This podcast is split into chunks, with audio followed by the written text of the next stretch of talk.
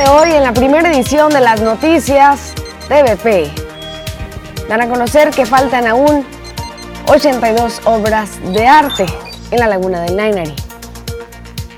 También se da a conocer la siguiente información acerca del bacheo Sierra Cajeme con un avance de más de 15 mil metros cuadrados en bacheo y otras obras a favor del municipio. Al día de hoy van seis mujeres asesinadas en el municipio de Cajeme, solo en el mes de diciembre.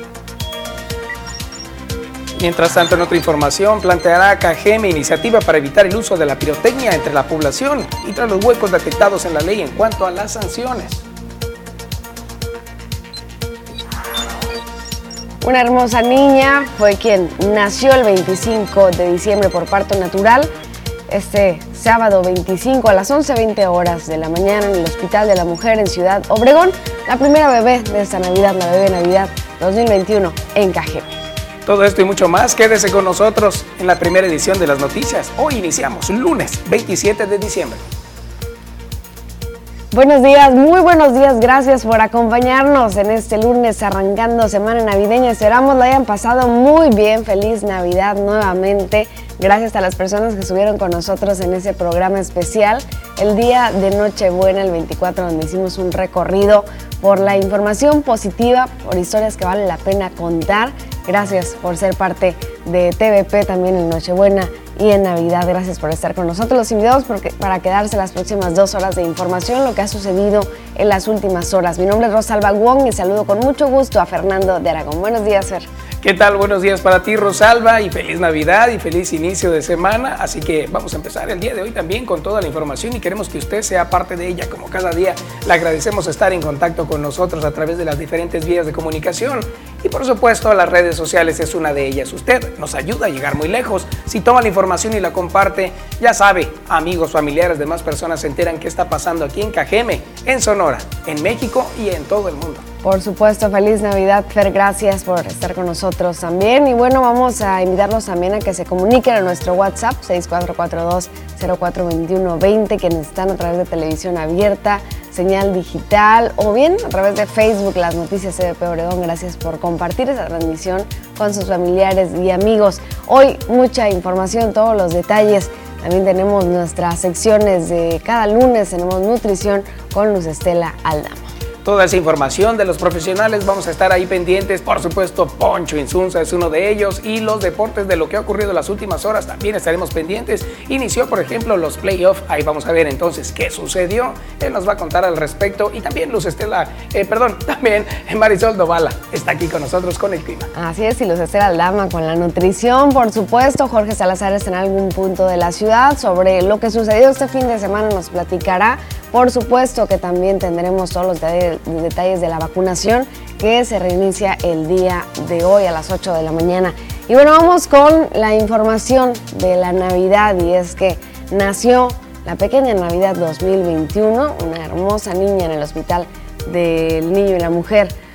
Fue parto natural el sábado 25 de diciembre a las 11.20 horas de la mañana del 25 de diciembre en el Hospital de la Mujer en Ciudad Obregón. Fue la primera bebé con un peso de 2.560 kilogramos. La bebé vio su primera luz y la feliz mamá es Alicia Encinas, originaria del ejido Joaquín Amaro, pero con residencia actualmente en Quiriego, Sonora, quien le mandamos un abrazo y muchas felicidades, así como todas las mamás que dieron a luz este 25 de diciembre, todas son Navidad. Pero pues aquí vemos a la primera de ellas, muy pequeña, se le ve en la fotografía. La directora del DIF KGM, la licenciada Marina Herrera, entregó en compañía de la coordinadora del voluntariado del DIF, Gabriela Galindo, varios presentes para la recién nacida, entre los que destacan una bañera, cobijas, ropita de bebé, pañales, además de una rosa y un regalo para la feliz madre, madre de parte de la presidenta del DIF la maestra Patricia Patiño. Por su parte, la señora Alicia Encinas agradeció los regalos recibidos para su niña y ella misma. En DIFCA GM dijeron estamos a sus órdenes para cualquier necesidad de esta hermosa niña y muy contentos de poder hacerle este presente a nombre de la maestra Patricia Patiño, así lo expresó la directora del DIF, la encargada de Trabajo Social del Hospital de la Mujer, la licenciada Magdalena Beltrán, también agradeció a nombre de la institución los regalos para la nueva bebé y su madre, que bueno, como bien sabemos es ya una tradición eh, pues celebrar a la primera bebé o el primer bebé, en este caso niña, pues que nace en las primeras horas de la Navidad.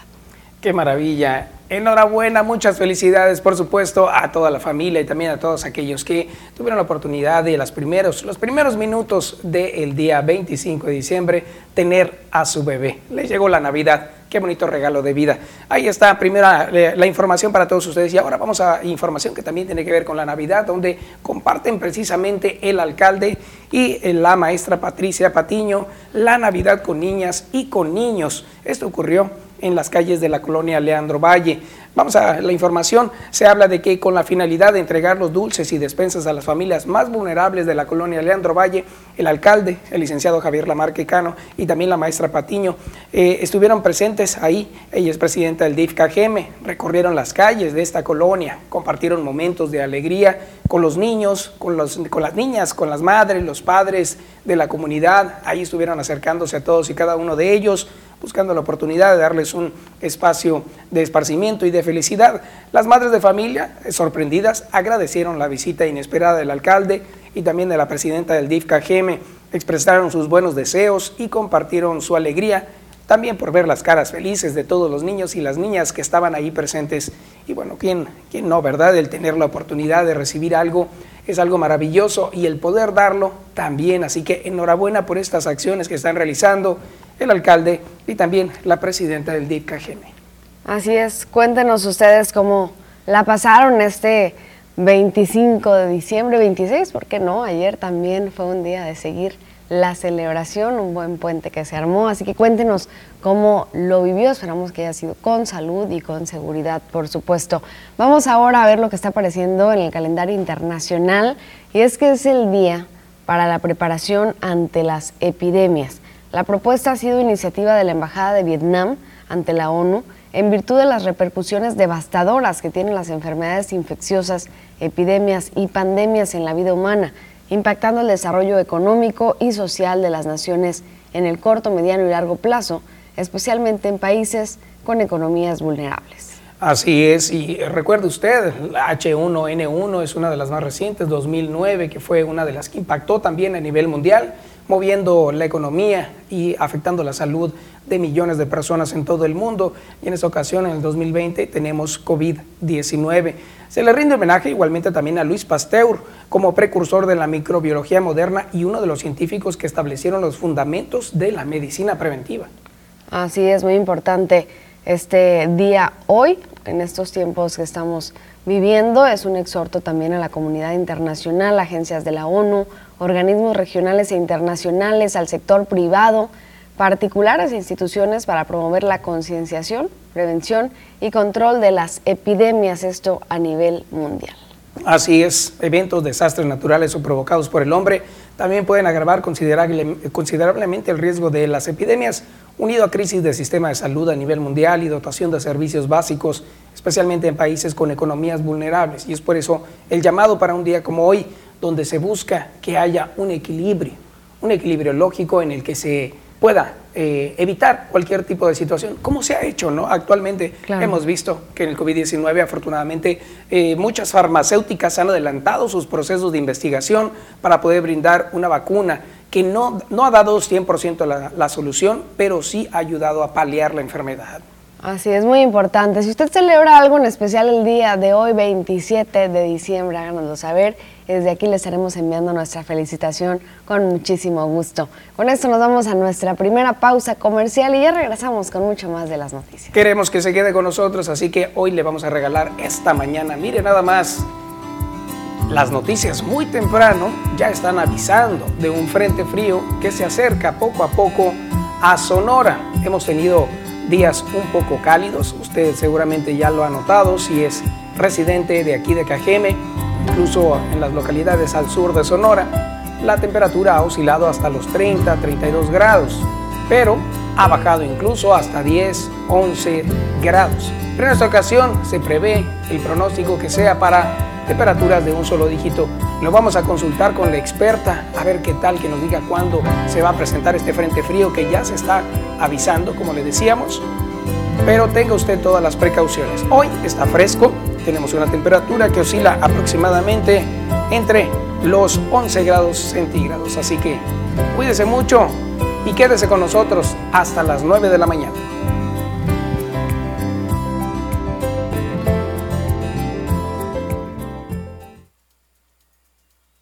Gracias a quienes ya están con nosotros, muy madrugadores y cafeceros a través de Facebook, las noticias TVP Obregón completamente en vivo.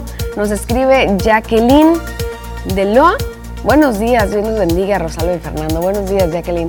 Qué bonito, muchísimas gracias. Igualmente, muy buenos días para ti. Y también, a ver, estoy aquí tratando de ¿Cuántos mensajes tan temprano, eh? También nos escribe Miguel Acosta. Dice, buenos días, feliz inicio de semana, saludos. Te invito a reflexionar, feliz inicio de semana, un abrazo en esta, que es la última del año. Un abrazo con cariño, gracias. un gusto saludarte. Igualmente. También Jacqueline dice, aún seguimos con los problemas de drenajes tapados en la Faustino Félix, en calle Agustín Melgar y California.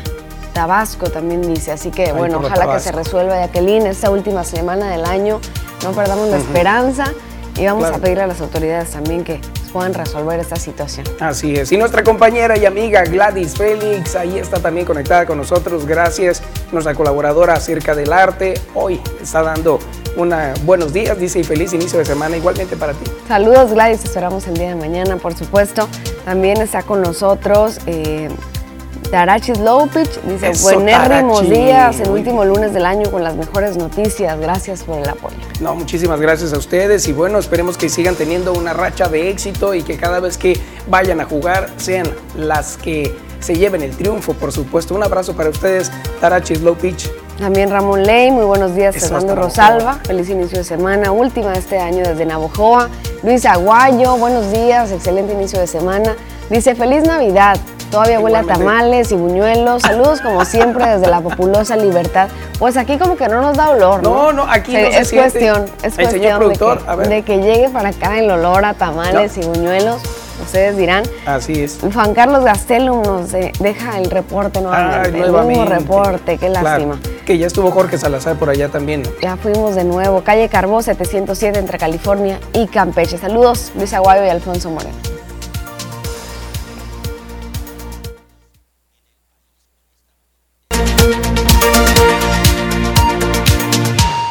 De regreso con más información y ahora queremos que nos acompañe usted a recorrer los diferentes periódicos que circulan a nivel nacional, a nivel estatal y regional. Veamos qué pasa en el mundo con los titulares.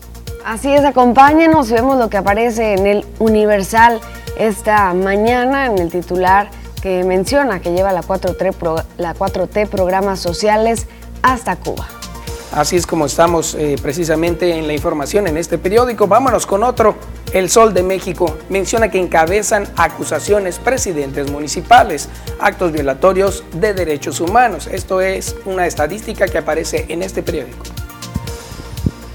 En el Excelsior se menciona la información del INE que cierra filas ante denuncia por renovación. Ven intimidación por aplazar la consulta.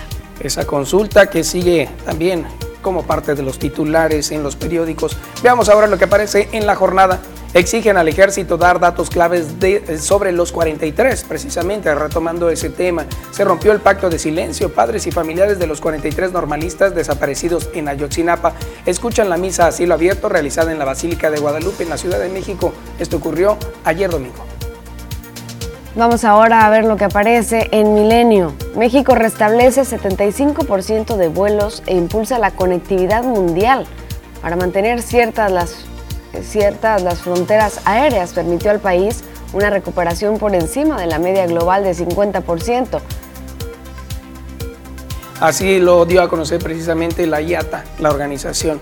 Veamos ahora lo que da a conocer este periódico Reforma. Dice, condenan en INE la persecución penal, acusan consejeros intento de vulnerar la autonomía, defienden votos para aplazar la consulta pública sobre la revocación de mandato, más de este mismo tema hay en reforma. Vamos ahora a ver lo que aparece en Expreso, información de Sonora y del saldo de este fin de semana. Cobra cinco vidas choque en Nogales. Un auto impacta contra base de puente. Más adelante le vamos a platicar un poco más al respecto qué situación, hay que tener mucho cuidado en estos días, por supuesto. Vamos ahora con información del imparcial. Cae más del 40% el turismo de pájaros de la nieve, así se le llama, esto por la inseguridad. Los trámites en la aduana y las extorsiones en las carreteras también los alejan, así lo aseguran. Vamos ahora al sol de Hermosillo, veamos lo que aparece en este titular y es que el 2021 fue un año, es un año que marcó a Sonora, así lo publica. Un resumen de acontecimientos. Le vamos a contar en un momento más también nosotros algunos de ellos. Mientras tanto, en el tiempo de medios Opson, aquí en la región, agarran a vecino de la Providencia robando. Fue detenido la tarde del sábado alrededor de las 17.20 horas. Continuamos en este recorrido con el diario del Yaqui. Y lo que aparece en portada es que preparan elección de gobernador en pueblos yaquis, al menos en Loma de Bacum. Se mantienen ya las reuniones previas a la elección del nuevo gobernador y suplentes, como cada inicio de año. Así la información en este periódico. Vámonos ahora con otro de la región también, Tribuna del Yaqui. Habla de que aquí en Ciudad Obregón, José Guadalupe, de 22 años, un joven salta de un techo tras ser descubierto en pleno robo esto ocurrió el día 26 de diciembre en el fraccionamiento Las Flores. En síntesisnoticias.com dice que avanza Omicron en México, casi se duplican casos. Se tienen identificados 42 de esta variante, según la plataforma GISAID, Global Initiative on Sharing All Influenza Data, informó el virólogo Andrew Comas, miembro del Consorcio Mexicano de Vigilancia Genómica. Así la información habremos de consultar también, por supuesto, a la Secretaría de Salud ante esto. Mientras tanto, aquí está este espacio de noticias que usted debe de tener ya como favorito y si no, mire, póngalo www.tvpacifico.mx en todos los dispositivos electrónicos. Ahí va a tener la información más veraz, oportuna, inmediata y por supuesto programas totalmente en vivo y entretenimiento. Incluso los que ya pasaron los puede volver a repetir ahí con todo gusto. Ahorita vamos a hablar acerca del tema que aparece también en esta página de que se va a plantear en Cajeme la iniciativa para evitar el uso de la pirotecnia. Ahorita le decimos qué pasó. Así es, muy importante. Les tendremos toda esta información. Recuerde www.tvpacifico.mx es nuestro portal. Ahí también nos puede ver completamente en vivo y seguir la información que se actualiza minuto a minuto. Es momento de hacer nuestra pausa comercial y ya volvemos con mucho más.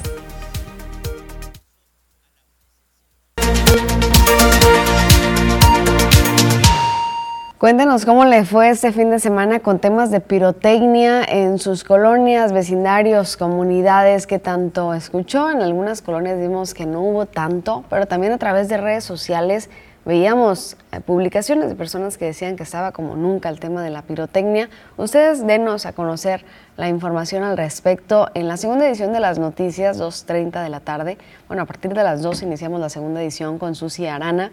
Pero va a estar a las 2.30 en entrevista el coordinador de Protección Civil, Francisco Mendoza Calderón, que nos va a hablar acerca de los saldos que se tuvieron este fin de semana, pero usted también denos su opinión de cómo lo vivió. Tenemos información precisamente sobre pirotecnia y es que planteará Cajeme una iniciativa para evitar el uso de pirotecnia entre la población, pero es que han detectado algunos huecos en la ley en cuanto a las sanciones. Después de que en Cajeme se prohibiera el uso de los explosivos fue cuando se detectaron estos, estos huecos, pero a nivel federal eh, sí se permite y emiten permiso. Vamos a escuchar un poco de lo que se refiere a esta iniciativa. Vamos a preparar nosotros una iniciativa de ley, tanto a la Cámara de Diputados como para el Congreso del Estado, que nos permita eh, tener mayores y mejores instrumentos eh, legales para el combate de esta práctica. Desgraciadamente, ahorita eh, estamos limitados por la misma ley y por los vacíos de la ley. Eh, hace rato alguien decía la supuesta prohibición. ¿sí? Bueno, es que yo quiero corresponderle que ni siquiera supuesta prohibición, porque no se está prohibiendo, porque el ayuntamiento no tiene capacidad para prohibir en ese, sentido, dado que hay eh, una ley federal que está autorizando el uso de ese tipo de artefactos. ¿Qué pasa si en la calle utilizan ese tipo de explosivos? Bueno, directamente por el uso del explosivo no, es, no tenemos eh, competencia, pero sí podemos intervenir eh, este, atendiendo a que se está perturbando el orden público. Y ahí sí tenemos capacidad. Así es como lo dio a conocer el alcalde, precisamente donde se habla de que sí hay forma de sancionar a través de eh, el orden público cuando se está haciendo una infracción al respecto. Así es como se podrá darle seguimiento. Mientras tanto, también se le sigue invitando a toda la población a que eviten el uso de explosivos. La pirotecnia de iluminación es, es eh, algo que sí se puede utilizar sin tener riesgo de peligro para demás personas. Ahora tenemos otra información. Nos vamos de estos detalles de la pirotecnia hacia eh, un tema que se habla de la drogadicción, que será precisamente ese tema a tratar durante el año 2022. Esto aseguró el secretario de Seguridad Pública Municipal. Veamos. Aunque las prioridades se han ido modificando poco a poco en el tema de la seguridad en el municipio y ante la baja que ya se ha registrado en diversos delitos que aquejaban a la población, el tema de la drogadicción será el principal a tratar durante el próximo 2022, informó Cándido Tarango Velázquez. En todas las colonias de Cajeme y puntos cardinales está presente este problema que influye en los casos de violencia y los diversos delitos, dijo el secretario de Seguridad Pública, pero sobre todo está presente en algunas colonias, como la México, la Beltrones y la Cajeme. El tema principal es la drogadicción. La drogadicción eh, viene a romper esquemas, viene a romper familias, viene a romper eh, todas las estrategias. Desafortunadamente la droga, el tipo que es el cristal, pues nos está, nos está arrebatando a las familias y nos está destruyendo a la sociedad. Hay muchas colonias que, como la México, como Cajeme, como Beltrones, como Villa Bonita, eh, entre otras. Para que el municipio viva en paz, las estrategias de seguridad también se modificarán, reveló, y para ello se buscará reforzar la coordinación con la federación. Vamos a reforzar esos, esos puntos, los programas preventivos tenemos que ver la forma, tenemos que platicarlo con, no únicamente con el Estado, sino con la Federación, porque es un tema que lacera, no únicamente a Cajeme, sino al país y, por qué no decirlo, al mundo.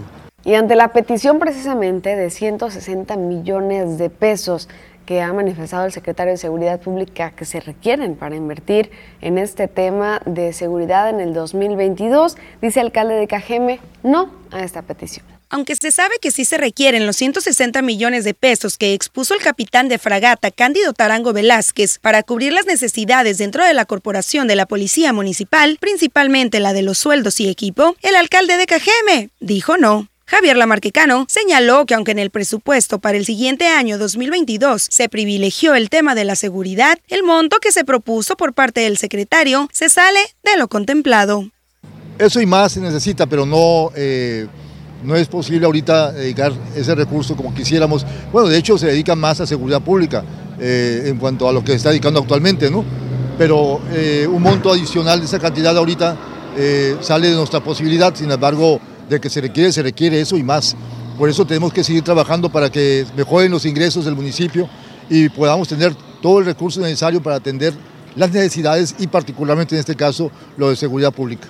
El presupuesto proyectado para el siguiente año es de alrededor de los 1.600 millones de pesos, detalló, y contempla además el gasto corriente que tiene que ver con el pago de servicios públicos a personal, atención a la ciudadanía y otros rubros más, como el drenaje público y el mejoramiento de las calles y una potabilizadora para Pueblo Yaqui. En más información que tiene que ver con el tema también de seguridad pública municipal, se da a conocer que hay una exposición y detección de las conocidas como farderas son estas eh, mujeres o personas también incluso de sexo masculino que eh, acostumbran guardarse en sus ropas o debajo de sus faldas los objetos con la intención de robarlos. Esto ha ocurrido aquí en el comercio local por parte de la Canaco, ha sido detectado.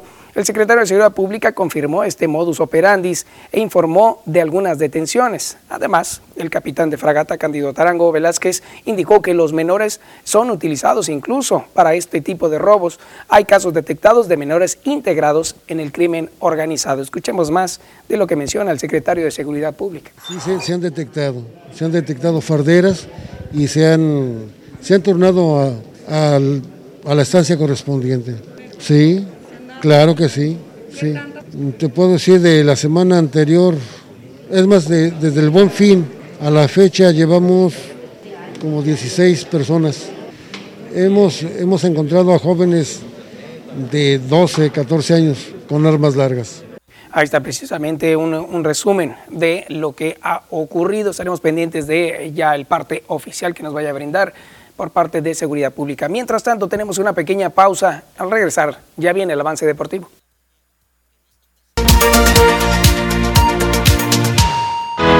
The Pool Conquista. Para cada día o para algún evento en especial, viste con estilo impecable, cómodo y elegante.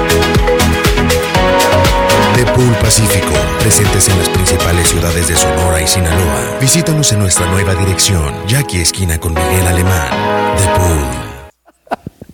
Claro que se vale, ¿verdad? Pues ya estamos aquí de regreso con más información. Poncho, muy buenos días y feliz Navidad. Otra feliz vez. Navidad, feliz Navidad, Fernando. Feliz Navidad a todos en casa. Espero que le hayan pasado excelente. Buenos días para todos ustedes, listos con el avance deportivo. Qué maravilla. Y bueno, bien lo dijiste y lo pronosticaste para el día 25, los playoffs. Exactamente, ¿no? Eh, pues el día, en este fin de semana, en, comenzó la postemporada de la Liga Mexicana del Pacífico. Ya estaban listos los equipos después de haber elegido a cada uno de sus refuerzos. Uh -huh. El equipo de los Yaquis, los Yaquis allá en Guasave, utilizaron y siguen utilizando a su refuerzo Isaac Rodríguez con el equipo eh, que tomaron por parte uh -huh. del equipo de los Cañeros de los Mochis. El, el conjunto de algodoneros eh, seleccionó a Ramón La Pulpa Ríos y bueno, el okay, conjunto okay. de Obregón ganó el primero de la serie 3 a 1, el, el, segundo lo perdió el día de ayer, cinco carreras por tres. Y esta serie está empatada allá en Guasave, Sinaloa. Eh, el ay, día ay, de hoy ay. hay descanso y a partir de mañana en el Estadio Yaqui se reanuda la serie con el tercer compromiso entre ambas escuadras, buscando entonces ver quién de los dos equipos toma la delantera en la serie. Si es el equipo de Obregón nuevamente quien se pone adelante claro. o a partir de eh, mañana si es el equipo de Guasave. Por otra parte, el equipo de las Chivas el día de ayer y de manera oficial, eh, pues a través de redes sociales, su uh -huh. página oficial, dio a conocer que Roberto El Piojo Alvarado es su nuevo futbolista. Oficialmente ya es un hecho, Alvarado será eh, jugador del equipo del Chiverío a cambio de Uriel Antuna quien llega a Cruz Azul, Mayorga también llega a Cruz Azul por un año solamente el, el, el defensa lateral derecho, pero de manera oficial y definitiva Antuna llegó a Cruz Azul y Alvarado al equipo de las Chivas. Mira nada más cuánto, cuánto eh, presunción también a través sí, de las redes sociales. Sí, ¿eh? la verdad que sí. Que agarraron un elemento que dijeron, bueno, con él vamos a tener oportunidad de seguir avanzando. ¿no? Sí, Entonces, definitivamente. Está bien, ¿eh? muy bueno. Ahí salía por ahí una imagen, un dibujo, una animación donde los equipos estaban abriendo sus regalos, ¿no? ¿Qué me trajo Santa? Por ahí salía un tigre, decía, ah, Córdoba de, salía otro, salía este un águila que decía, Ajá. ah, me trajeron a Jonathan dos Santos, y salía las Chivas que decía puro humo, porque previo, previo, o un carbón, porque previo al dibujo no habían anunciado todavía el, pero sí es un buen refuerzo, definitivamente. Claro, sí, sí, sí, y la verdad que ah, pues con todo lo que hizo este Antuna en Chivas, tanto en lo deportivo como extra cancha, la verdad es que por mí está bien que haya salido, le va a servir a Antuna uh -huh. y le va a servir también a Chivas el desprenderse de un futbolista que la verdad es que le paga mucho dinero y no genera fútbol, como le paga un millón ciento cincuenta mil pesos al mes. Órale, no, entonces, no, no, no, qué maravilla. Imagínate, este, yo creo que este jugador le uh -huh. va a ir mejor en Cruz Azul va a pelear por una titularidad que tenía asegurada prácticamente en Chivas, allá uh -huh. la va a pelear. Y por otro lado, acá en Chivas, pues le va a caer como anillo el dedo un jugador como el Piojo Alvarado, que si bien es cierto, no es mmm, tan bueno como uh -huh. muchos dicen, o pero lo que sea de cada quien, sí. va a tratar de dejar todo claro. en el terreno de juego, sabe que llega un equipo que está buscando ser campeón lo más rápido posible. Le va a funcionar porque sabemos que muchas veces el jugador dentro del equipo tampoco no embona muy bien, quizás en ese sí. equipo sea una excelente pieza. ¿no? Exactamente, y luego después tuiteó este, en redes sociales, en, en Twitter, para la redundancia, Alexis Vega pone, este, se acabó el dúo Tamarindo porque este, cuando ellos estuvieron con problemas extracancha, uh -huh. que los, que los eh, sorprendieron bebiendo alcohol en días prohibidos, un vodka sabor tamarindo, uh -huh. este, pues les pusieron el dúo tamarindo y pone, se acabó el dúo tamarindo, y después fue criticado Alexis Vega, Pero bueno, vamos a ver si la delantera de Chivas funciona con Alvarado, con Alexis Vega, con toda la gente que esté ahí. Vamos a ver si llegan otros eh, futbolistas. Pero ahí está entonces. El Claro. Piojo Alvarado ya de manera oficial, Muy bien. nuevo futbolista de, las- de las Chivas. Y bueno, para la gente que respecto al tema de Yaquis, ya están vendiendo los boletos de, de la postemporada desde días antes de que concluyera el rol regular. este, ahí está abierta todavía la taquilla. Eh, a partir de las 10 de la mañana la abren. Se va a poner bueno, ¿eh? El desempate, oye, no, no, no. Sí, sí, sí. va a ser vital este eh, tercer juego de la serie porque eh, quien tome la delantera va a ser muy importante. Sí. Porque si Obregón no logra ganar el día de mañana, ya va a tener que preparar sus maletas porque Uh. de seguro van a tener que viajar a Guasave. Claro. O, y obviamente tienen que ganar uno como mínimo para poder evitar eh, una eliminación en casa, pero este, necesita el equipo de Ciudad Obregón gan- empezar ganando el día de mañana esa serie de tres partidos porque pues de ganar los tres pues avanza a las semifinales. Claro. si llega a ganar dos pues solamente viajaría a Guasave con el fin de encontrar solamente un partido y quedarse con él para poder avanzar pero hay que tener mucho cuidado con Guasave es un equipo eh, dinámico, difícil, complicado, ya lo sabemos, reforzado también con la Pulpa Ríos que le hizo daño ayer al equipo de Obregón ¿eh? Órale, no, no, no, es que sí, eh, una vez entrando a esta ya postemporada, como que agarran energía, ¿no? Y es Sí, momento de echarle toda la carne al asador y empezar a avanzar. En el caso de los Mayos no ocurrió, decías. No, no ocurrió. El equipo de Navojoa, este, pues ahí entró como primero, como octavo Culiacán, pero Culiacán juega con el callo en la mano de la postemporada. Culiacán sabe jugar esos partidos, sabe dirigirlos Benjamín Gil, y pues el primer partido a Navojoa se lo comieron las bases por bolas, ¿no? Las bases por bolas que otorgó el picheo de los Claro. Mayos de Navojoa. Cada base por bola, Culiacán la convirtió en carrera. Imagina. No, no, Entonces, eso fue, dicen que por, dicen por ahí que no hay defensa contra las bases por bolas. Y es cierto, tú das una base por bolas y ¿qué vas a hacer? El descontrol. No hay ninguna defensa, no hay como decir, mira, de esta forma vas a controlarte. No, cuando un, un lanzador viene wild, totalmente descontrolado, no se puede hacer nada. Entonces, las bases por bolas se convirtieron en carrera y el día de ayer los Mayos no aprovecharon la oportunidad que tuvieron de ganar el juego. Estaban ganando en las séptimas siete carreras, perdón, eh, tres carreras por dos. Ajá. En la octava entrada permitieron el empate. Estaba Mateo Gil por la primera base, un extra base por parte del equipo de los tomateros de Culiacán. Pues se vino desde primera hasta el Pentágono. Mateo Gil, el hijo de Benjamín Gil. Y bueno, llegó, empató el juego a tres carreras. Más adelante se empató a cuatro. Y ya más adelante el equipo de, de Culiacán otra vez sacó el callo de la postemporada y terminó pegándole a los Mayos de Mira Navajoa en su más. casa. Mira nada más. Bueno, pues Misión muy que- difícil la que tiene. Navajoa, ¿eh? Tiene que ir a ganar, claro. Tiene que ir a ganar mínimo dos juegos allá a Culiacán. Es muy difícil, Ay, muy ay, complicado. ay, no, no, no, qué barro. Ya ven, así que apoyo Navajoa, apoyo para el equipo, por supuesto, para ver que vaya avanzando entonces. Bueno, Efectivamente. estaremos pendientes entonces. ¿Tienes más información? A las 8.40 con toda la información deportiva estaremos, por supuesto, eh, dándole todo a detalle qué fue lo que sucedió el fin de semana, a detalle lo que sucedió en Navojoa, en Obregón, cómo van en otras plazas la postemporada. De eso y mucho más vamos a platicar. Excelente. Y mientras tanto, señor eh, productor, ¿tiene usted la- ahí el video? A ver, vamos a ver entonces qué ocurre en redes sociales. Venga. Que lo abra, que lo abra. Tamara. Que lo... Ay, no, no me llore. Ay, enséñale, enséñale, vaya. No llore porque va a salir fea. Ay, me... ¿Cómo ves, mi querido Poncho? Mira nada más. Qué bonito. Ahí está.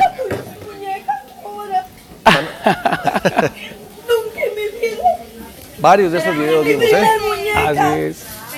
Nunca Un en mi vida tuve un una muñeca, dice. ¿Qué tal? Nunca en su vida tuve una muñeca. Esta señora ha causado sensación en las redes sociales. No aclaran su procedencia, pero eh, es obvio que fue en estos días cuando ocurrió, debido a que a un intercambio de regalos en un lugar donde trabajan estas personas, ella recibe este juguete que es una muñeca. Una ella se llama Cucú, es una adulta mayor y fue así identificada. Llora cuando recibe este regalito y lo abre y dice, yo nunca en mi vida tuve una muñeca, lo expresa y pues prácticamente todas sus compañeras de trabajo se abocaron a papacharla y a darle Imagínate mucho cuánto cariño. era el deseo, ¿no? De tener una muñeca desde pequeña y no se le hizo. Ahora sí, Claro. Fernando.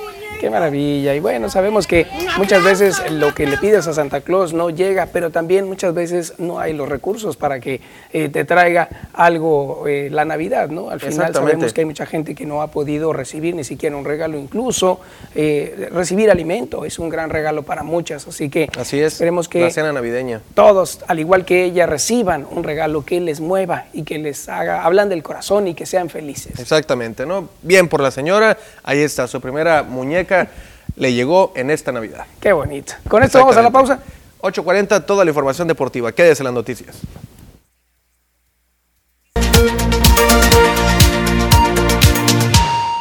Estamos de regreso, gracias por seguir con nosotros en la primera edición de las noticias. Hoy lunes, el primer lunes después de Navidad, esperamos que usted la haya pasado muy bien y gracias a quienes están comunicando a través de nuestro Facebook, como Lucelena Vázquez Duarte dice, buenos días, última semana, que tengan muy bello día. Sí, es última semana del 2021, bonito día también para ti, Lucelena.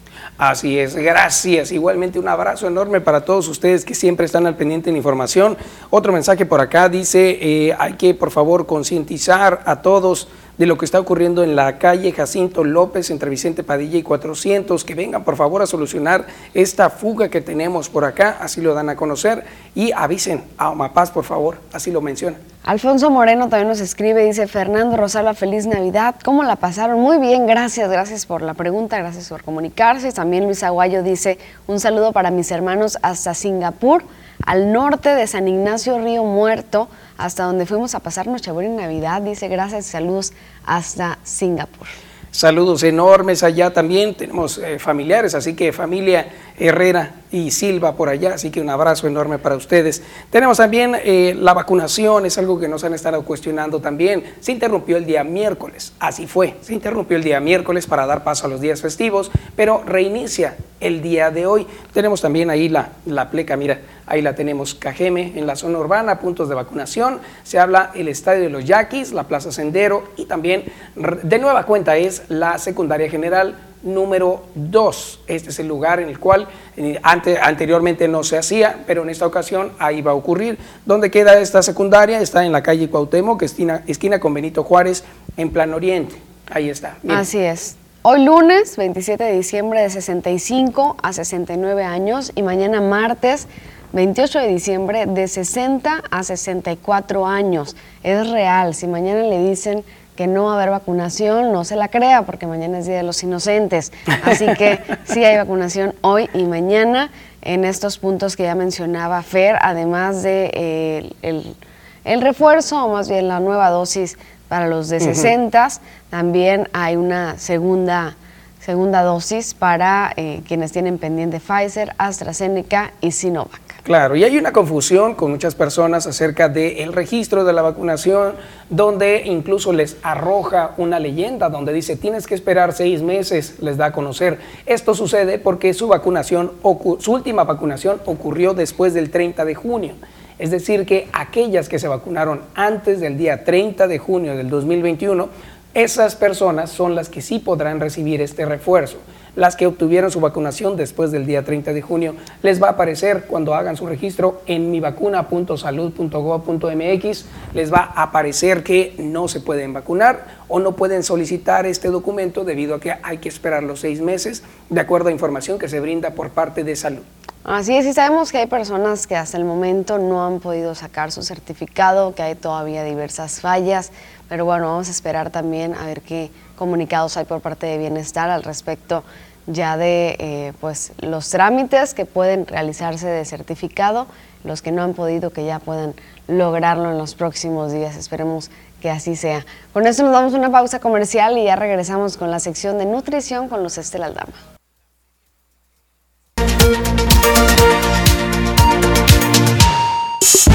Nunca fue tan fácil verse bien. Ana Armas Hairdresser. Actitud hacia la belleza. Un lugar que entiende lo que quieres y cómo eres. Ana Armas Hairdresser. Profesionales que van de la mano con las mejores marcas del mundo. Ana Armas Hairdresser. Tu mejor experiencia en belleza. ¿Cómo identificamos un buen nutriólogo o nutrióloga? De eso vamos a hablar el día de hoy con Luz Estela Aldama en la sección de nutrición, como cada lunes, abriendo semana y también cerrando muy bien este año. Muy buenos días, Luz Estela. Feliz Navidad, primero que nada. Buenos días, Rosalba. Feliz Navidad. Exactamente, hoy vamos a hablar cómo identificar un buen nutriólogo. Pues sabes que estamos ya en la recta final del año, e inicia nuevo año, nuevos retos y pues lo primero que queremos hacer es mejorar nuestra salud, mejorar nuestro físico y acudimos con un nutriólogo. Sí es importante identificar un buen nutriólogo. Actualmente tenemos muchos colegas, muchos médicos también que están en el medio de la nutrición, pero es importante cómo identificarlo. Principalmente, un buen nutriólogo no te debe prohibir ningún alimento a menos que tú padezcas alguna patología, que tengas alguna enfermedad determinada por la cual tengan que restringir un alimento, un buen nutriólogo no tiene por qué restringirte ningún alimento sin ninguna razón. Sí puedo omitirlo de tu, de tu dieta, pero no prohibírtelo. Así es. A lo mejor dices, ¿sabes qué? Durante este mes vamos a bajarle un poquito el consumo de, ciertos alimentos, pero no tiene por tal cual decirte, tú no puedes comer la papa porque la papa te va a engordar. Realmente eso es un mito. Entonces, no tiene por qué existir ese tipo de tabús en la nutrición de que te digan, no, no puedes comer eso. A menos que, como te digo, tú ya tengas algún antecedente de alguna enfermedad que, que, implique restringirte claro. ciertos Sí, nosotros somos los que más nos conocemos y tú nos has también guiado en ese tema de estar analizando nuestro cuerpo, de ver cómo reacciona ante diferentes tipos de alimentos, no necesariamente solo grasas o carbohidratos, también eh, frutas y verduras. Nos has dicho que algunas pueden, eh, pues no afectar nuestro organismo, pero hacer una reacción, ¿no? Hacer una reacción, exactamente. Que son beneficiosas a nuestra salud, pero a lo mejor en ese momento tú porque padeces colitis o gastritis, te causan alguna inflamación, alguna irritación. Otra parte de identificar a un buen nutriólogo vendría siendo que un buen nutriólogo no se basa solamente en tu peso. Muchas veces acudimos con médicos, con nutriólogos y solamente se están basando en tu progreso conforme a tu peso. Nosotros ya hemos platicado a lo largo de todo este tiempo que estamos aquí en televisora que no solo debemos de basarnos en nuestro peso, sino cómo va mejorando nuestra salud, nuestro físico, no simplemente ver nuestros cambios en fotos. Sí, y que tampoco tendría que ser nuestra motivación esa, ¿no? Para iniciar a alimentarnos bien. Exactamente. No solamente el hecho de voy a bajar de peso, ¿por qué? Porque puedo no bajar de peso, pero duermo mejor, tengo mejor digestión, ya me veo mejor en fotos, ya mi ropa me queda mejor. ¿Por qué? Porque estoy recomposicionando mi cuerpo. Entonces, sí, sí, Fernando está afirmando precisamente que, que ahí la lleva y que va muy bien. Entonces, yo creo que sí es una, una buena forma. Cuando ves que la ropa te queda mejor, aunque no se note en peso, pues ya es un muy buen avance. Es una buena motivación. Otra cosa muy importante, un buen nutriólogo no tiene por qué regañarte ni hacerte sentir mal cuando no hay progresos. Sabemos que hay altas y bajas, entonces no siempre nuestros progresos van a ser lineales y maravillosos. Hay veces va a haber un mes que a lo mejor me quedo un poco estancada o a lo mejor va a haber un mes que subí de peso en lugar de bajar. Y más si empezaste en diciembre, ¿verdad? Así es, entonces eh, sí es bien importante checar eso, que un nutriólogo no tiene por qué hacerte sentir mal. En cambio, tiene que motivarte a decirle, ¿sabes qué? No pasó nada, tú sigue echando ganas, vamos a seguir viendo buenos progresos. Como en todo, hay días buenos, hay días malos. A lo mejor ese no fue tu día, que porque a lo mejor subiste de peso, pero estás inflamada, estás en tu periodo, estás estreñida, hay muchos factores que nos hacen subir y bajar de peso y no por el hecho de que subí de peso en una consulta quiere decir que yo he tenido malos hábitos durante todo mi mes. Así es, entonces un buen nutriólogo no puede tampoco no debería regañarte. Así es, ni hacerte sentir, mal. Otra cosa bien importante, no debe de indicarte suplementos innecesarios. Muchas veces vamos con el nutriólogo y te dice, ¿sabes qué?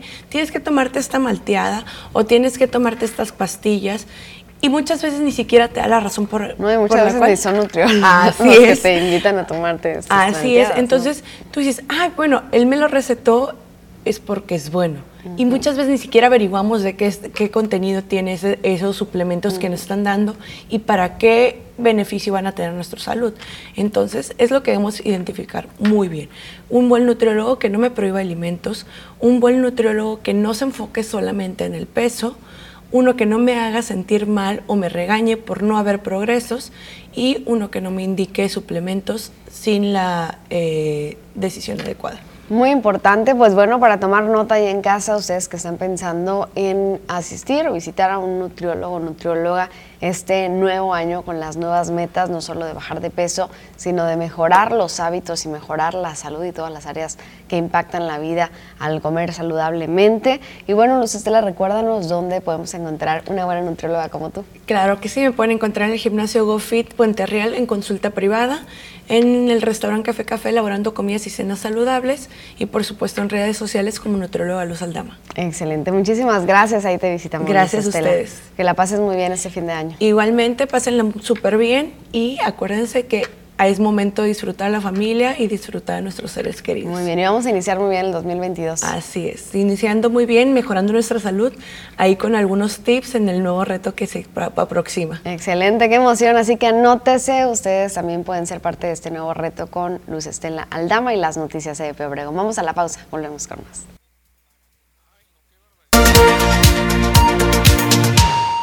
Continuamos con la información y les platicamos que en el mes de diciembre han sido seis mujeres las que van asesinadas.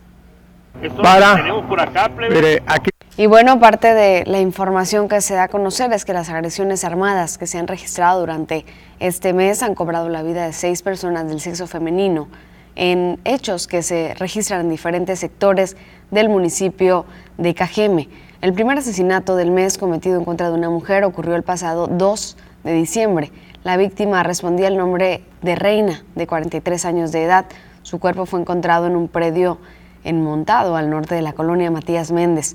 Alrededor de las 10 horas del viernes 10 de este mes, en el interior de un vehículo que fue quemado, fueron encontrados los restos de dos personas. Uno, una de ellos era el de Karina R. El hallazgo se registró por la calle 10 entre 600 y 500 del Valle del Yaqui. Horas más tarde, en el margen sur del Dren Bordo Prieto, unos metros al oriente de la calle Coahuila, se registró el hallazgo del cuerpo de una mujer, la cual días después fue identificada por su madre como Esther Alicia, de 17 años de edad.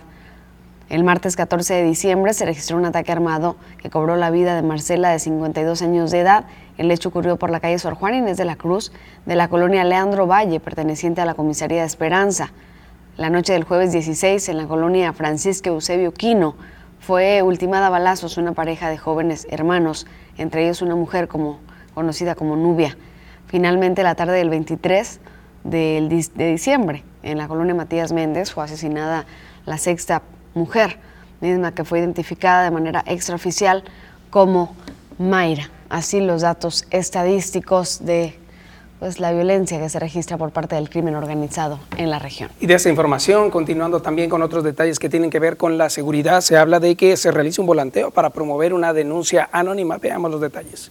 Carlos Ramsel Cuen Miramontes destacó que las autoridades de los tres niveles de gobierno realizaron una segunda jornada de volanteo como parte de las acciones de proximidad ciudadana y promoción de la denuncia anónima. El coordinador de asuntos de gobierno de Cajeme destacó la importancia de promover la denuncia por parte de los ciudadanos, a quienes exhortó para que hagan uso de las líneas 911 y 089, debido a que su participación es de suma importancia para que las autoridades de las diferentes corporaciones puedan trabajar de manera coordinada. También hizo un llamado para que las personas no tengan miedo de hacer sus denuncias telefónicas debido a que estas son anónimas. Bueno, ahorita las, las eh, hablando de faltas administrativas, tenemos todo lo que es escandalización en vía pública, alteraciones de orden público. Y en cuestión de denuncia, pues, la extorsión, abuso de autoridad, o sea, constantemente eh, hay ese tipo de llamadas. Y obviamente por eso mismo se dan todos estos números telefónicos para que la ciudadanía pueda, pueda llamar y pueda tomar cartas en el asunto de la autoridad competente. Lo que pasa es que estos tipos de números al momento de hablar lo que es el 089, que es eh, la denuncia anónima, es un teléfono donde ni siquiera te aparece el número telefónico, te aparece puras X donde no por eso mismo es anónimo, ¿no? Y bueno, vamos a cambiar un poquito de tema. Les platicamos que uno de los seis caballos que eran utilizados por el Centro de Atención Integral, IAP, ubicado en Villa Bonita, conocido como El Guapo, este caballo, fue sacrificado luego de que resultara lesionado tras una crisis de nervios ocasionado probablemente por la detonación de pirotecnia o tras el hecho de que alguna persona pudiera arrojar piedras a las caballerizas. Rosaura Romero, directora del centro, explicó que durante todo el año han estado batallando con personas que arrojan piedras al interior del centro de apoyo, razón por la cual se vieron en la necesidad de mejorar las condiciones de seguridad. Dio a conocer que los hechos pudieron ocurrir durante las últimas horas del domingo o las primeras horas del lunes anterior, cuando el equipo probablemente se asustó, salió una estampida. El equino fue, fue quien se asustó, salió una estampida y se ocasionó las lesiones. Vamos a escuchar lo que nos dijeron al respecto. Fui a la tienda y les dije que estaba muy molesta para que dijeran a todos, ¿no? Y recibí una llamada, la verdad, bueno, un mensaje recibí de alguien que tenía una fiesta un día, ese mismo día en la noche, ¿te de cuenta? Hacía una fiesta dice que ella había visto que el caballo había pateado a otro. Le dije, es imposible, tengo mi certificado médico, le digo, donde me dice que es imposible que otro caballo haya sido, le dije, por los golpes que tiene, es imposible, le dije, por detrás sus golpes el caballo, no pudo haber sido así. Entonces como que a lo mejor, estoy suponiendo, ¿no? Que a lo mejor, pues, ahí fue lo de la fiesta, no sé, o en la noche, no, sé, no sé exactamente qué fue. Pero el doctor me dice, o te lo voltearon o te lo asustaron. Pues ahí está la información, lo que sucedió con este equino que era conocido por los cajemenses. Y bueno, vamos con otra información de lo que ustedes nos están enviando a nuestro WhatsApp, 6442-042120. Nos dicen buenos días, aquí reportando de nuevo lámpara fundida en Alfonso Reyes 821 entre 6 de abril y 200. Dicen sé que hay muchos problemas de este tipo en la ciudad. Servicios públicos deberían estar al pendiente con ese tipo de problemas, pues estoy consciente que hay otros más serios y hacen caso omiso. Un saludo cordial y gracias, que tengan lindo día. La señora Alicia Soto es quien nos envía este reporte. Esperamos que pronto se pueda resolver y seguramente Servicios Públicos ya está tomando nota de esta lámpara fundida por la Alfonso Reyes 821. Muchísimas gracias por estar en comunicación. Tenemos también otro llamado, dice por acá Omapask, está tapado el drenaje desde el día 8 de diciembre.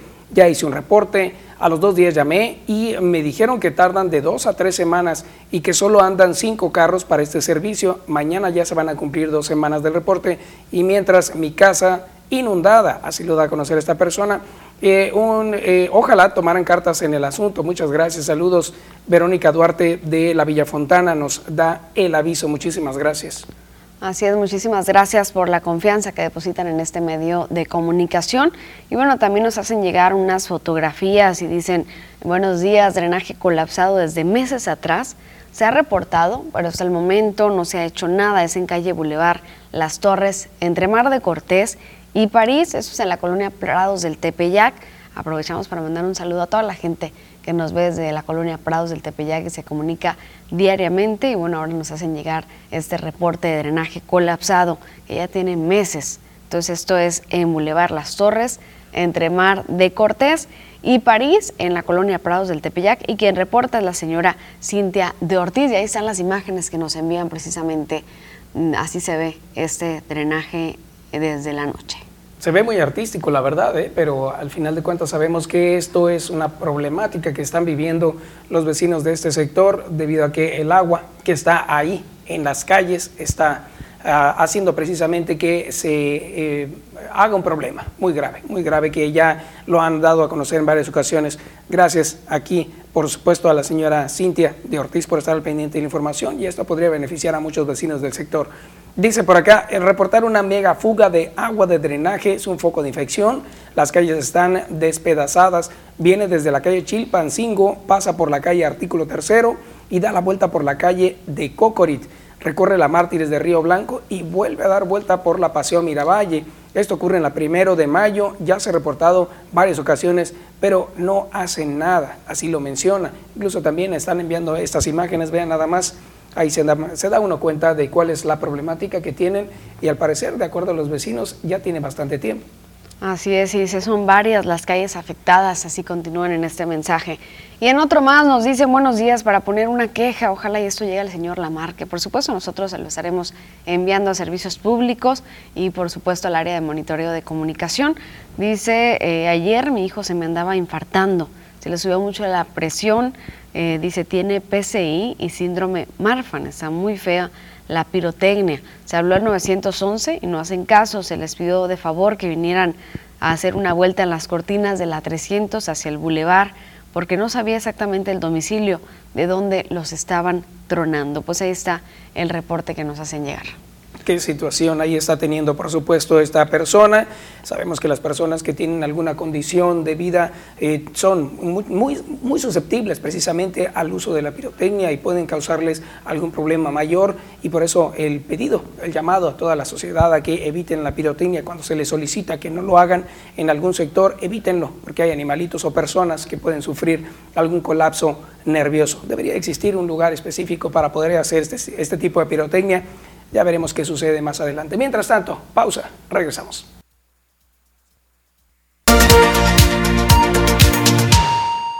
Riquísimas opciones en comida 100% casera en Cocina Express JD. La verdad es que yo ya probé varios platillos y ahora son de mis favoritos. Absolutamente recomendados, ¿eh? Nuestros amigos de Cocina Express JD tienen un menú muy variado y cada día cuentan con especialidades distintas, desayunos y comidas deliciosas y preparadas con la mayor higiene. Además, puedes disfrutar tus alimentos en instalaciones completamente refrigeradas con excelentes precios. Ellos se encuentran ubicados en la calle Campeche entre Guadalupe Victoria y Churubusco, justo enfrente a la sala 2 de la central de autobuses de Ciudad Obregón. Cocina Express JD. Esperamos que esté disfrutando de sus alimentos esta mañana y de su cafecito. Nosotros vamos con más información. Recuerda que la semana pasada le platicábamos acerca de esta manifestación que hacían algunos guardias que trabajan al exterior del IMSS. Sin embargo, ya les decíamos, siempre ha sido el mismo problema y es una empresa eh, subcontratada quien subcontrata a estos guardias. Así que directivos de la Unidad Médica de Alta Especialidad, la UMAE, del Instituto Mexicano del Seguro Social de Ciudad Obregón, fungieron como mediadores entre los guardias de seguridad que se manifestaron por la falta de pago el miércoles pasado y la empresa que los tiene contratados para ofrecer el servicio. La dependencia federal en materia de prestación de servicios de salud informó a través de un comunicado que gracias a la intervención de los funcionarios se logró que concluyeran el paro de labores y se llegara a un acuerdo entre ambas partes. Según la información proporcionada por el Seguro Social, los representantes de la empresa Grupo de Seguridad Privada, PRICE, de México, se comprometieron a realizar el pago de aguinaldo en las próximas horas, prestación que por derecho tienen los trabajadores. El IMSS también dio a conocer que tras lograr dicho acuerdo, los trabajadores inconformes se reincorporaron a sus actividades habituales en las instalaciones de la UMAE. Finalmente, el Instituto Mexicano del Seguro Social refrendó su compromiso de mantenerse vigilante en el cumplimiento de los derechos y obligaciones en beneficio de los derechohabientes y en este caso también trabajadores que bueno, vamos a confirmar nomás que pues este acuerdo se logró y que sí recibieron el pago de aguinaldo que estaban requiriendo y solicitando los guardias de seguridad del hospital. Y de esta información nos vamos a otra que tiene que ver con el bacheo en la ciudad. Se habla precisamente de que cierra Cajeme con un avance de más de 15 mil metros cuadrados en bacheo y otras obras. Esto a favor del municipio y también de los pobladores. Lo destaca el mismo alcalde de Cajeme cierre positivo de año se registrará durante este 2021 en el municipio de Cajeme, donde se logró avanzar en el bacheo de 15 mil metros cuadrados en las distintas calles. Javier Lamarquecano, alcalde del municipio, destacó que además este año se cerrará en el marco de diversas obras de impacto para sus pobladores y su calidad de vida. Vamos muy bien, o sea, digo, vamos no como yo quisiera, pero en el marco de las posibilidades, las limitaciones que tenemos, hemos avanzado significativamente. Eh, quiero decirte que en cuanto a bacheo, ahorita llevamos alrededor de 15 mil metros cuadrados de bacheo, eh, más aparte obras de, recarpeteo, eh, de pavimentación incluso, de cambio de infraestructura de alcantarillado, de agua y de pavimentado en algunos sectores de la ciudad. en fin, estamos trabajando en esa línea eh, estamos trabajando también en la reposición de luminarias, eh, en la limpieza de lugares que estaban abandonados. Estamos avanzando. También le platicamos acerca de lo que está sucediendo en nuestra región en ese tiempo y el cierre de los negocios es un tema que preocupa también a la comunidad. Todo lo que sucedió en esta pandemia, por supuesto, que eh, pues no ayudó al, al cierre de los negocios. Dicen que es multifactorial el cierre de los negocios, la inseguridad también, los efectos de la pandemia, mala economía, etcétera, además de la inseguridad y los efectos generados por esta crisis de salud y económica han sido los principales motivos por los que diferentes establecimientos comerciales se han visto en la necesidad de cerrar sus puertas definitivamente. Así lo dio a conocer el vicepresidente de la Canaco en Ciudad Obregón, Gustavo Cárdenas García, quien destacó que en el municipio han cerrado aproximadamente 160 negocios. También se dio a conocer que los robos que se registran en el centro de la ciudad han obligado a diferentes establecimientos a cerrar más temprano. Tal es el caso de las joyerías y las tiendas de autoservicios. ¿Por qué? Porque al rato dejas de pagar la renta, pues te demandas de la renta. A los seis meses, diez meses te echa para afuera. ¿sí? Y luego resulta que le debes al proveedor, pero resulta que te robaron. Entonces la mercancía que tienes vendiste y no te alcanzó. ¿Por qué? Porque primero pagaste tus gastos fijos y quieres volver a invertir y ya no te alcanza porque lo que te robaron se fue la utilidad. Entonces, el que lleva el riesgo es el dueño del changar. Y eso no se visualiza cuando entra el robo hormiga. Que no nomás le peguen la torre al dueño, le peguen la torre a todos los empleados. La mayoría, la mayoría Ahí está precisamente la opinión, el análisis de esta situación que está ocurriendo, una problemática que poco a poco se busca que tenga una solución inmediata. Bueno, ahí están los detalles, vamos a estar pendientes del seguimiento a la misma. Mientras tanto, agradecemos de nueva cuenta a todos ustedes que han estado en comunicación con nosotros y siguen enviando algunos de los reportes que con gusto vamos a estar pasando por acá y esperando que tenga una solución.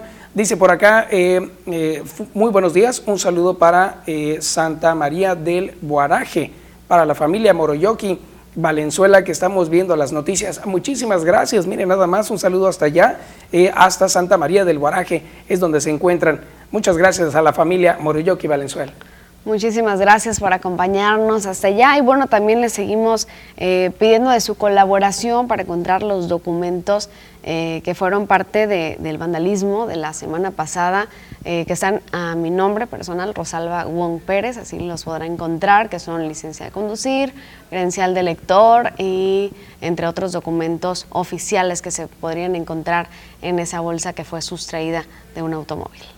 Así es, el llamado, por favor, urgente también para que esos documentos eh, vuelvan. Ya lo demás, pues ya está, ya está perdido, pero al final de cuentas sabemos que pueden los documentos ser tan necesarios toda una vida buscándolos y tan difícil la burocracia de volver a eh, recuperar esta documentación. Así que si usted la encuentra o la ve por ahí, por favor, hágala llegar acá a las instalaciones de Televisora del Pacífico por la Miguel Alemán.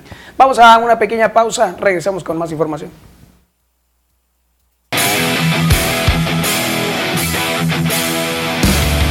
¿Qué tal amigos de las noticias? Muy buenos días, tengan todos ustedes. Bienvenidos a la información deportiva en esta mañana. Vamos a arrancar con información de la postemporada de la Liga Mexicana del Pacífico porque los Mayos de Navojoa recibían a los Tomateros de Culiacán este fin de semana.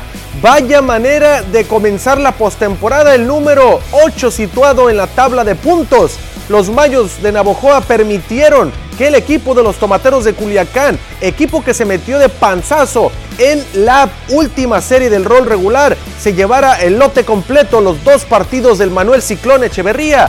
Y con esto el día de hoy viajarán a la ciudad de Culiacán, Sinaloa, a la capital sinaloense, por, por supuesto esperar el día de mañana a enfrentarse de nueva cuenta y obviamente el equipo de Tomateros busca poner contra la pared al líder en puntos Mayos de Navojoa. Por otro lado, el equipo de los Mayos buscará también un juego que los ponga en la pelea. Por otro lado, el equipo de los Charros de Jalisco defendió totalmente su casa, no permitió concesiones y el conjunto de los Charros ganó los dos partidos en el Estadio Panamericano para ponerse 2 a 0 en la serie frente al equipo de los Águilas de Mexicali, quienes están obligados a regresar al nido de los Águilas y tratar de buscar la manera, la manera de emparejar las cosas, de ganar los siguientes dos encuentros. Jake Sánchez falló allá en Jalisco, se le ve cansado ya al norteamericano. Vamos a ver entonces cómo se siente en su casa frente a su gente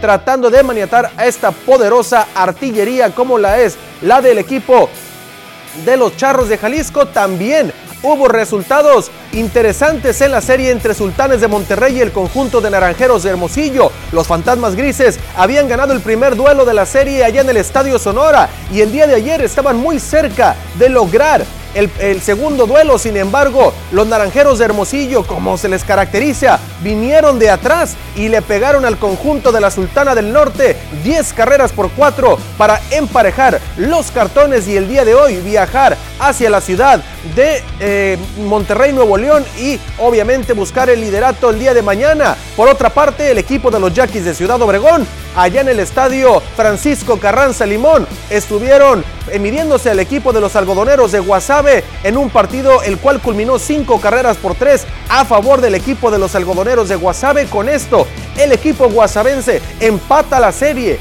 allá en el Carranza Limón. El día de hoy hacen el viaje rumbo a tierras yaquis para el día de mañana reanudar el compromiso en el estadio yaquis y obviamente ambas escuadras buscar pegar los tres partidos para ya no viajar de nueva cuenta a Guasave, pero la realidad es que se antoja, por lo que vimos en el juego 1 y 2, tan parejo para que ambos equipos regresen a Guasave y todo se decida en tierras sinaloenses.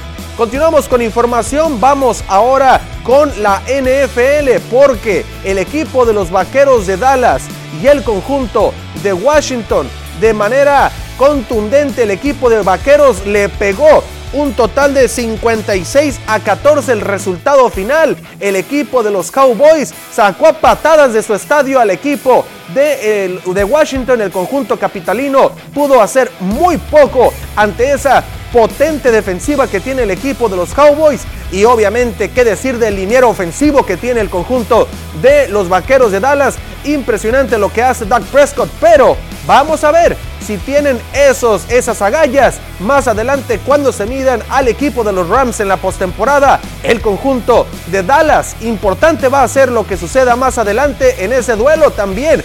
Tuvimos otro partido interesante el día de ayer cuando el equipo de los Bills y el conjunto de los Patriotas de Nueva Inglaterra se medían allá en el Gillette Stadium en Fosbury, Massachusetts, en la casa del equipo de los Patriotas muy cerca del condado de Boston, donde el equipo de los Bills cobró venganza de lo sucedido en su casa muy cerca del condado de Nueva York, de donde son los Bills, y el conjunto de los Bills le pegó al equipo de los Patriotas 33 a 21. Con este resultado se van acercando poco a poco a la postemporada. Ahí están entonces los Bills y los Patriotas midiéndose en un duelo de toma y daca que finalmente en la temporada regular no hubo, por supuesto, por parte de ningún equipo un dominio absoluto. Y también el día de ayer o también el sábado se daba a conocer de manera oficial que Jonathan Dos Santos llegaba al equipo de las Águilas del América, un equipo por el cual ya pasó su hermano, pero pasó totalmente desapercibido, no logró adaptarse al fútbol mexicano, tampoco a las Águilas del América. Ahí lo vemos como Guillermo Ochoa lo recibía en Coapa. Así lo presentaban en sus redes sociales el equipo de las Águilas del América. Jonathan Dos Santos, más que listo para medirse con todos los equipos de la Liga MX y ponerse la camiseta azul crema, la camiseta amarilla para poder tratar de conseguir los objetivos que son los títulos que tanto anhela el equipo del América y de los cuales es bastante criticado cada vez que es eliminado de una liguilla y también muy interesante va a ser en qué posición y qué rol le va a dar el señor Santiago Solari a partir del próximo torneo. Con esto amigos llegamos al final de la información deportiva el día de hoy. Quédese con más información aquí en las noticias.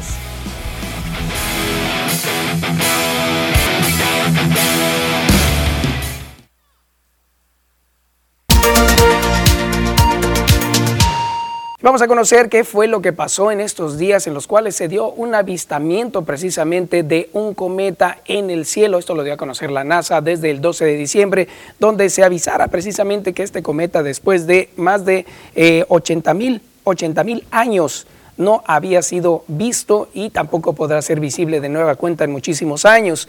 Se habla de que el cometa Leonard fue visto eh, precisamente en México y varias partes del mundo. Fueron captados algunas imágenes impresionantes acerca de él. Esta que estamos viendo en este momento se trata de las inmediaciones del volcán de Colima, donde varias personas pudieron a través de un time lapse grabar la imagen. Vean nada más cómo se observa en el cielo este cometa que fue atravesando gran parte de eh, eh, gran parte del mundo y por supuesto fue visible en muchas de ellas. Los cometas son uno de los fenómenos astronómicos más imponentes y pocas veces pueden ser visibles. Es el caso de este cometa que bien le mencionamos que desde el 12 de diciembre pudo ser visto hasta el día 25 de diciembre. Se le pudo contemplar en varios países del hemisferio sur y hasta en México. A través de redes sociales fue compartidas muchas imágenes acerca de lo que muchas personas amantes de la astrología pudieron observar y también capturar y mandar a través a través de diversos medios de comunicación y fue conocido como el cometa de la Navidad. Y como les decía, no había sido visto en más de 80 mil años y puede ser que no lo veamos de nueva cuenta, por lo cual aquí en México hubo la oportunidad, incluso en otros lugares como Valladolid, allá en Yucatán y ahí en Colima. Y bueno, en la Ciudad de México varios astrónomos se dedicaron también a la búsqueda del mismo a través de diversos dispositivos. Y bueno, cambiando un poco de tema, ¿cómo nos fue este fin de semana, estos días navideños? ¿Cuál fue el saldo en nuestra región? Vamos con Jorge Salazar, que se encuentra en algún punto de la ciudad, que nos tendrá todos los detalles. Muy buenos días, Jorge. Feliz Navidad y muy feliz cumpleaños, por cierto. Muchísimas gracias, muchísimas gracias. Igual para ti, mis mejores deseos. Eh, mi queridísima Rosalba y pues también para nuestros amigos del auditorio una excelente Navidad y bueno, esperemos que este cierre de año sea muy positivo para todos en todos los aspectos. Y bueno, los saldos hasta el momento nos dimos a la tarea de hacer eh, contacto con el ayuntamiento de Cajeme para ver cuál había sido el saldo de los tradicionales operativos que se presentan generalmente en estas fechas, sobre todo en el primer cuadro de la ciudad, en donde seguridad pública es la encargada de salvaguardar no solo la integridad física de los comerciantes, los clientes y de los cajemenses en general, sino pues también evitar eh, que se presenten eh, robos o incidentes mayores ahí en los comercios particularmente, nos reportan en ese sentido que el saldo fue blanco.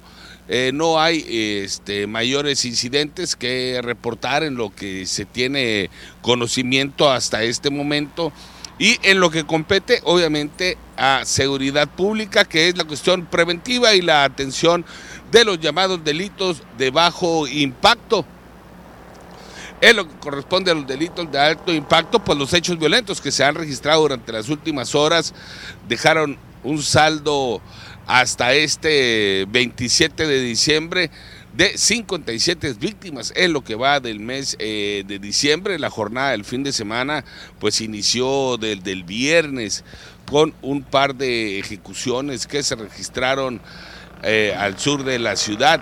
Eh, la primera de ellas por la calle El Boulevard eh, Las Torres y em, Golfo Pérsico, si mal no recuerdo. Posteriormente se registraba de manera simultánea otra ejecución allá por la calle Campodónico de la colonia Matías Méndez, bueno, la calle que divide a la, calle, a la colonia Matías Méndez de la Cajeme, donde una mujer fue eh, asesinada a balazos. Durante las últimas horas se registraron también una serie de agresiones. Un eh, policía fue ingresado ayer al Instituto de Seguridad y Servicios Sociales eh, para los trabajadores del Estado de Sonora, el ISTESON, tras recibir, eh, tras padecer algunas lesiones. también trascendió durante las últimas horas el lamentable suicidio de un elemento de seguridad pública quien al parecer se quitó eh, la vida. Las razones se desconocen hasta el momento. Pues bueno, seguiremos pendientes, Jorge, de la información que se sigue generando y de pues, los, los puntos que dan a conocer las autoridades sobre este fin de semana. Sí, sobre todo los, los saldos eh, en materia económica, Rosalba, que se pudieron presentar durante estos días después de un par de años debido a la pandemia donde la economía no despunta, no levanta tras haber caído en un bache derivado por las eh, afectaciones que ha generado la presencia del coronavirus, el COVID-19 aquí en la región. Eh, los comerciantes eh, locales esperaban pues un buen repunte ya con la entrega de aguinaldos, la compra de, de- de comida, la compra de vestimenta, de juguetes, por todo lo que conlleva esta época. En la segunda edición de las noticias le estaremos eh, dando puntualmente esta información si el comercio local cumplió con las expectativas. Por supuesto. Muchas gracias, Jorge, por la información. Quedamos pendientes, por supuesto, en la segunda edición de las noticias. Y nuevamente, muy feliz cumpleaños. Y sabemos que festejas doble la Navidad, ¿no? Y esperamos que la hayas pasado muy, muy bien y al ratito estaremos festejando. Muchísimas gracias a todos los amigos del auditorio. Un saludo para todos ustedes en el estudio. Buen provecho, sigan disfrutando del cafecito y manteniéndose bien informados a través de la primera edición de las noticias. Hasta la próxima. Por supuesto. Muchísimas gracias, Jorge Salazar, desde algún punto de la ciudad, con el reporte policiaco de este fin de semana. Nosotros continuamos con más en las noticias, primera edición, pero vamos a una pausa y ya volvemos.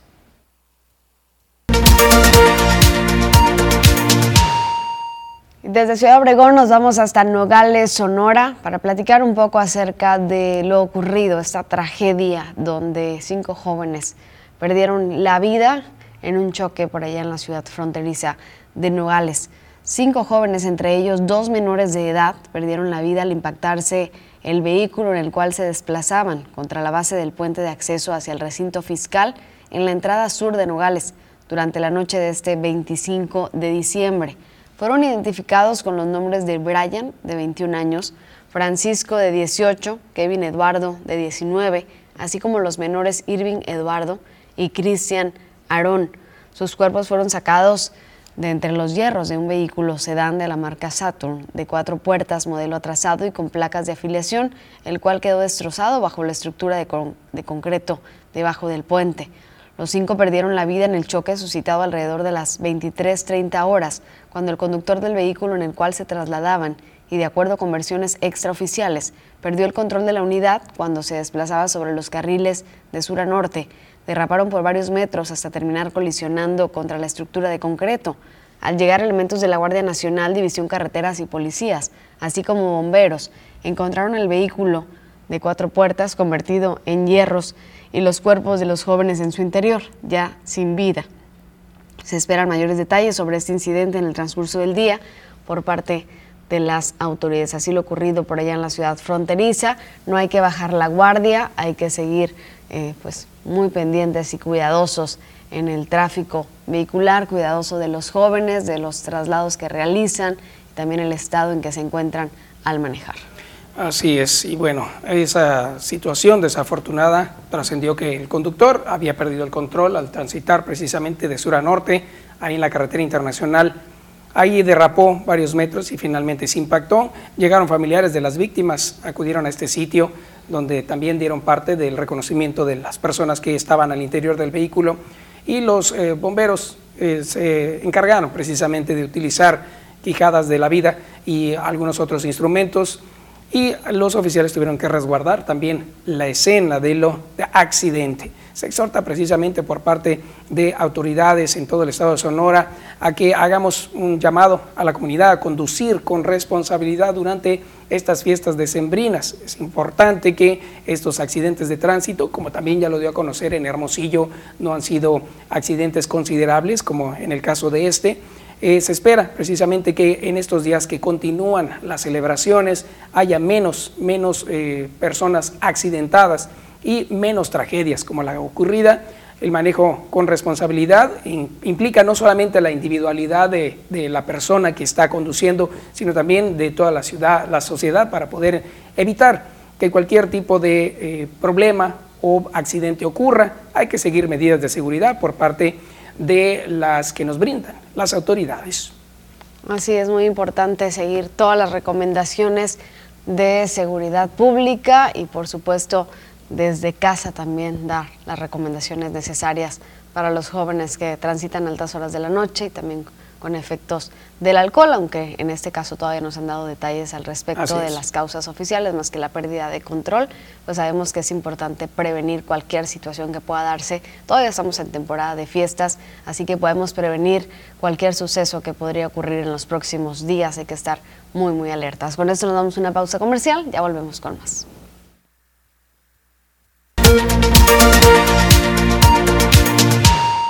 Ellos lo hicieron posible. Sabemos que hay actividades que se están haciendo por la conmemoración del aniversario de Cajem en la laguna del Nainari y parte de ellos son los nombres de quienes han colaborado para continuar con la elaboración de las 100 obras de arte que formarán parte de la galería al aire libre que se está conformando en los alrededores de la laguna del Nainari. Para conmemorar el centenario de la fundación de Cajeme, se está realizando un pisal con los nombres de las personas que han contribuido al desarrollo del municipio y cuyos familiares hacen una aportación económica que permite darle seguimiento al proyecto.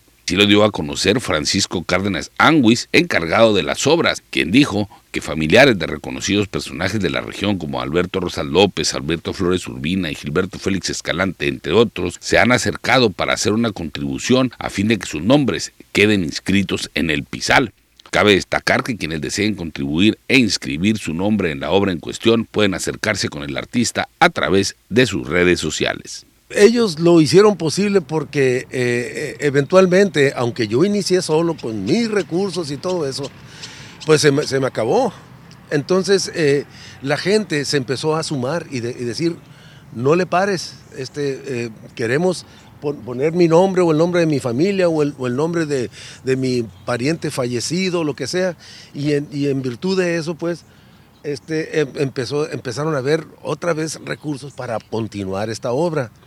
Entonces, esto es una especie de, darle una oportunidad a la gente de que participe, de que se vayan haciendo dueños del, proyecto que nos va a llevar al centenario. Que todavía faltan seis años, pero estamos justo a tiempo para apoyar fuerte.